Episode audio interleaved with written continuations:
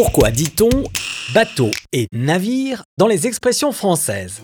Je vous promets que dans cet épisode, à aucun moment, je n'essaierai de vous mener en bateau, expression qui signifie tromper ou duper quelqu'un en lui mentant ou en lui racontant n'importe quoi. Mener veut dire ici embarquer la personne dans son mensonge, mais le mot bateau n'a rien à voir avec l'embarcation. Il résulte d'une confusion entre le mot battleur, qui est un saltimbanque ou prestidigitateur, et le batelier, celui qui conduit un bateau. Le saltimbanque vous embobine, vous dupe, comme le batelier vous embarque dans son bateau. L'association des deux a donc donné naissance au sens de se mener en bateau. Quand on est tous logés à la même enseigne, qu'on subit une situation identique, on dit qu'on est tous dans le même bateau. Expression imagée qui utilise le bateau comme embarcation dont on ne peut s'échapper une fois en mer.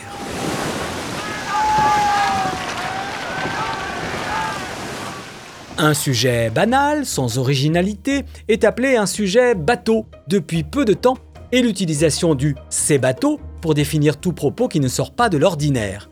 Ça ne peut pas être un argument fort, car il manque de stabilité, car il tangue, comme le bateau dans les vagues.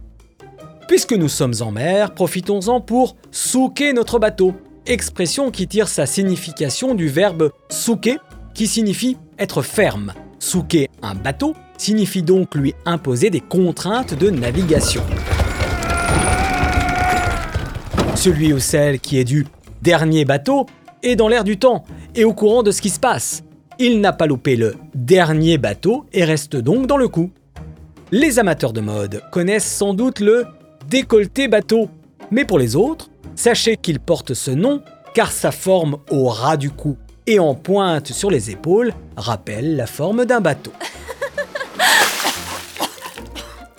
Passons maintenant au mot navire, avec l'expression très populaire les rats quittent le navire, qui est utilisé quand la situation est si délicate ou désespérée que c'est chacun pour soi.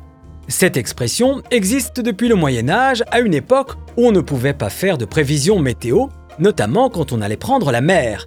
La seule indication fiable dont on disposait pour anticiper une tempête, c'était qu'au moment de larguer les amarres, les rats quittaient effectivement le navire s'ils sentaient qu'une tempête se préparait. Quand on fait couler un bateau, on dit logiquement qu'on envoie un navire par le fond. En l'occurrence, il s'agit de fond marin. Dans ce cas, on perd un navire. Le verbe perdre ici symbolise la fin de quelque chose et exprime l'idée de faire faire naufrage à un navire ou un bateau. Sur ce, retournons à bon port, à bientôt